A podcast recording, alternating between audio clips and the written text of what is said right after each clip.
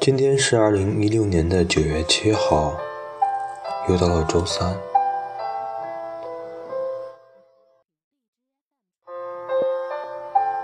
今天看到了一首诗，感觉跟孩子写的那一首“面朝大海，春暖花开”很像，但是感觉出会有一些不同的意味在里面。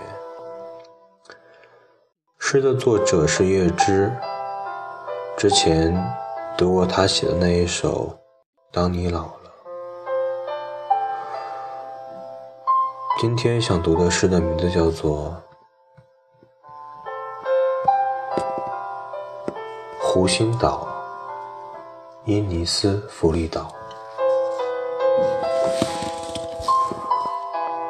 湖心岛，伊尼斯弗利岛，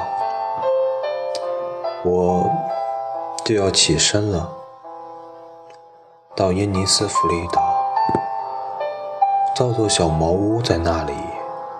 枝条、边墙糊上泥。我要养一箱蜂蜜蜂，种上九行豆角，独住在风声嗡嗡的林间草地。那儿安宁会降临我，安宁慢慢。滴下来，从沉的面纱滴落到蛐蛐歇唱的地方。那儿半夜闪着微光，中午染着紫红光彩，